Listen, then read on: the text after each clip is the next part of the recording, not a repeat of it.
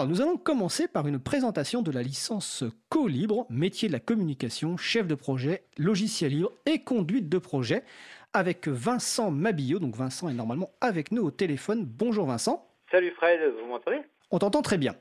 Alors, déjà, euh, première question, euh, bah, qui es-tu? Euh, Que fais-tu dans la vie, cher Vincent? Je suis maître de conférences en sciences de l'information et de la communication. Je suis enseignant-chercheur à l'Université Lyon 2.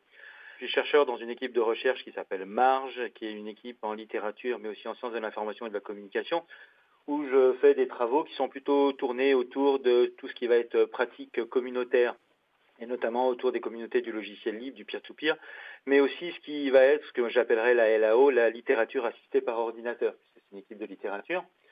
Euh, puis à côté de ça, eh ben, je suis aussi responsable donc à l'université Lyon 2 d'un parcours de formation, une licence pro qui s'appelle la licence qu'on appelle la licence Colibre et dont l'intitulé exact c'est une licence professionnelle métier de la communication, chef de projet et puis notre spécialité c'est donc logiciel libre et conduite de projet. D'accord, bon, bah, tu réponds directement déjà, euh, indirectement à la deuxième question. J'avais demandé ce qu'était la licence Colibre en quelques mots. Donc, euh, depuis quand existe-t-elle et quels sont les objectifs principaux de cette licence? Ben, du coup, c'est une licence qui existe maintenant depuis 2008. Enfin, les premiers étudiants sont sortis en septembre 2008. C'est une licence qui a pour vocation à former des gens qui vont donc être des chefs de projet. Alors la particularité en fait de cette licence, c'est de, former des professionnels de la communication. La, touche particulière qu'ils vont avoir ces, ces, professionnels de la communication, c'est qu'on les fait travailler essentiellement, fait même exclusivement avec des logiciels libres pendant leur année de formation. Avec cette idée que cette touche particulière, eh bien, elle a plusieurs, plusieurs raisons d'être. C'est à la fois une démarche pédagogique, une démarche éthique, une démarche professionnalisante, et puis en même temps une démarche qui est une démarche aussi très pragmatique. Quand je dis démarche pédagogique, ça veut dire que c'est souvent l'occasion pour les, gens qui vont suivre ce parcours de remettre les pendules à zéro sur leur, euh, pratique numérique. Comme le logiciel libre n'est pas forcément quelque chose qui est très usité, notamment dans le monde de la communication, eh bien pour les gens qui arrivent dans notre parcours de formation, ça va être véritablement l'occasion de revenir sur leur pratique numérique, et puis pas simplement se servir du numérique de briques et de brocs comme ça vient, comme ça se fait, et puis avec le petit truc et le petit machin que Bidule t'a montré un jour ou l'autre, mais d'être plus sur quelque chose qui restructure qu'est-ce que c'est qu'un ordinateur, comment ça fonctionne, qu'est-ce que c'est qu'un fichier, qu'est-ce que c'est qu'un format. Donc d'avoir une connaissance du numérique qui va au-delà de simplement l'utilisation du numérique au coup par coup. Donc il y a cette idée-là. Il y a une démarche qui est une démarche éthique, euh, à la fois une démarche éthique parce que c'est à la fois une démarche éthique du point de vue de la communication, c'est-à-dire qu'au travers du logiciel libre, on utilise un outil qui a vocation à être un outil transparent, dont on sait comment il est fabriqué, dont on sait ce qu'il y a à l'intérieur et dont on sait comment il traite les données. Et non pas comment il les manipule, je dirais bien comment il traite les données. Et il peut bien les traiter. Et en même temps, c'est aussi une démarche éthique parce que ça permet aussi d'amener à une réflexion sur l'usage du numérique et l'éthique qu'on peut avoir par rapport à ce qu'on fait. Si je reviens sur le côté professionnalisant, ben c'est l'idée qu'aujourd'hui, le numérique libre, c'est quelque chose qui a une place beaucoup plus importante que la plupart des gens ne l'imaginent, que c'est d'autant plus dommage que cette compétence-là, il y a plein de gens qui l'ont plus ou moins acquise, mais qui du coup, elle n'est pas visibilisée, elle n'est pas valorisée. Et donc, au travers de cette licence, on va avoir des gens qui vont avoir un parcours déjà dans le logiciel libre et qui viennent avec des compétences en logiciel libre et qui vont permettre comme ça de mettre sur ce parcours-là, sur ces compétences-là, un niveau de, de formation. Et puis enfin, euh, quand je dis démarche pragmatique, eh ben c'est vrai qu'on a aussi euh, cette opportunité pédagogique avec le logiciel libre, c'est qu'on fait travailler nos étudiants avec des outils qu'ils peuvent utiliser à la maison en toute légitimité, en, en, en toute innovation, c'est-à-dire que quand on va utiliser un logiciel de création en PAO, eh ben ils, ils vont pas création assistée par ordinateur, hein, on va préciser. Voilà. Exactement. Quand ils vont quand ils vont travailler sur n'importe quel logiciel, on va prendre la version qui marche bien, pas forcément la dernière, mais la version qui marche bien, et pas la version qu'on a pu acheter avec les crédits qu'on avait il y a deux ou trois ans, quatre ans, cinq ans, dix ans. On n'est pas dans cette situation-là. Et, et, et, ce qu'ils vont pouvoir utiliser en cours va être ce qu'ils vont pouvoir utiliser à la maison, ce qu'ils vont pouvoir utiliser aussi dans les structures dans lesquelles ils vont aller faire des stages. Et ça, je pense qu'on en reparlera plus tard un petit peu sur justement cette ouverture professionnelle et où est-ce qu'ils expriment leur talent. Oui, tout à fait. C'est une très bonne introduction et même assez complète. Euh, quels sont les grands points rapidement du programme de formation?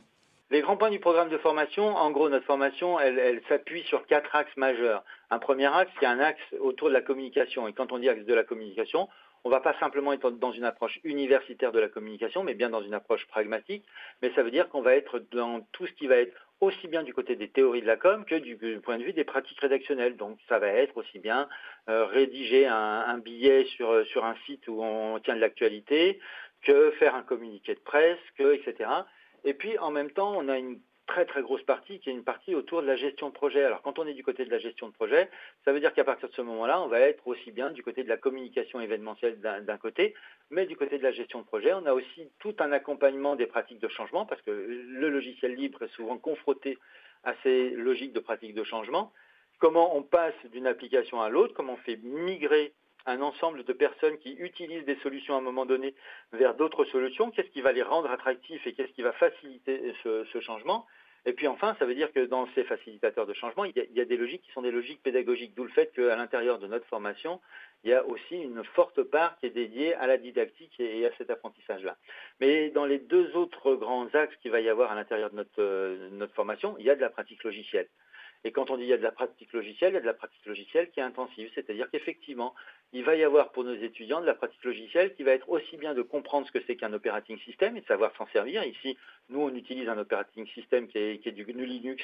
Pour être plus précis, on utilise, nous, basiquement une euh, distribution qui s'appelle Linux Mint Debian Edition. Donc, on essaye de faire un compromis entre du Debian et puis en même temps quelque chose qui est accessible parce que nos étudiants, ça on y reviendra aussi, viennent de différents horizons, puissent dès le lendemain où ils rentrent en cours, euh, se servir de la solution sans avoir l'impression d'avoir une grosse rupture de pratique.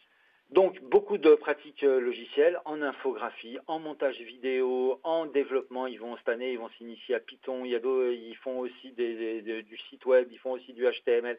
Donc on a un panorama, je dirais, de pratiques numériques et de pratiques logicielles qui est conséquent. Et puis enfin, euh, l'autre part qui est importante, c'est qu'on ait une licence professionnelle. Ça veut dire que derrière la licence professionnelle, il y a un parcours qui est professionnalisant. Parcours professionnalisant, ça veut dire qu'on va former les étudiants à être capables, à la sortie de cette licence, donc qui va être un bac plus 3, d'être en situation de rechercher un emploi, de rechercher une activité professionnelle dans des secteurs qui sont très variés. Mais voilà, notre objectif à nous, c'est de faire en sorte que quand les étudiants ils ont fini leur année, eh bien, dans le meilleur des cas, et c'est arrivé plein de fois, eh ben, ils restent dans l'entreprise où ils ont fait leur stage et ils sont plus stagiaires, ils sont embauchés. Puis sinon, ils, savent qu'ils sont compétents pour aller chercher du boulot à un endroit où ils ont envie, de trouver de l'activité à l'endroit où ils en ont envie, que ce soit en France ou à l'étranger d'ailleurs. Alors d'ailleurs Vincent, donc là tu, avances sur ma dernière question, mais on va avancer et on reviendra après sur le stage et projet tutoré, mais rapidement parce que le temps, le temps passe. Euh, quels sont justement les principaux débouchés pour euh, les, les étudiants et étudiantes qui sortent de la licence Colibre? Alors les principaux débouchés, c'est des débouchés qui sont autour de chargés de com. Alors ce qui marche pas mal, c'est qu'en réalité, on a pas mal d'étudiants qui, vont trouver, notamment dans leur stage, des débouchés auprès des, entreprises qui déploient du logiciel libre et ils vont les accompagner dans leur communication auprès de leur clientèle, auprès de la formation, etc. Donc ça, c'est une partie du secteur. Un autre secteur qui est un secteur fort des débouchés, c'est le secteur de la médiation numérique. Donc que ce soit en termes de formation, que ce soit dans tout ce qui est l'éducation populaire ou dans des dispositifs d'accompagnement et de formation. Et puis enfin, je veux dire, il y a des étudiants qui vont euh, utiliser ces, compétences qu'ils ont apprises pour les intégrer dans n'importe quelle pratique où il y a de la communication. C'est-à-dire que typiquement, je pourrais prendre l'exemple d'une étudiante qui est devenue responsable de la com euh, d'une entreprise de tourisme qui fait naviguer des bateaux sur des canaux euh, dans, le sud de la France, par exemple. Donc c'est très large. Il faut bien voir qu'on a des étudiants, et ça c'est effectivement quelque chose qu'on n'a pas évoqué encore, mais on a des étudiants qui viennent de profils qui sont très différents. On a des gens qui vont arriver avec un BTS de tourisme, on a des gens qui vont arriver avec une maîtrise d'archéologie. Et eh ben, dans tous les cas de figure, ce qu'ils vont chercher chez nous, ce n'est pas un métier en particulier qui sera le même pour tous. Ce qu'ils vont chercher, c'est d'enrichir des compétences qu'ils ont déjà avec une culture qui sera augmentée.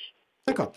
Euh, avant ma dernière question sur le stage et projet tutoré, je relais une question qui est sur le salon web de la radio. Donc la question c'est est-ce que vous avez prévu de vous mettre dans les normes euh, compte personnel de formation avec des certifications éligibles euh, ou est-ce que c'est difficile pour vous de le faire?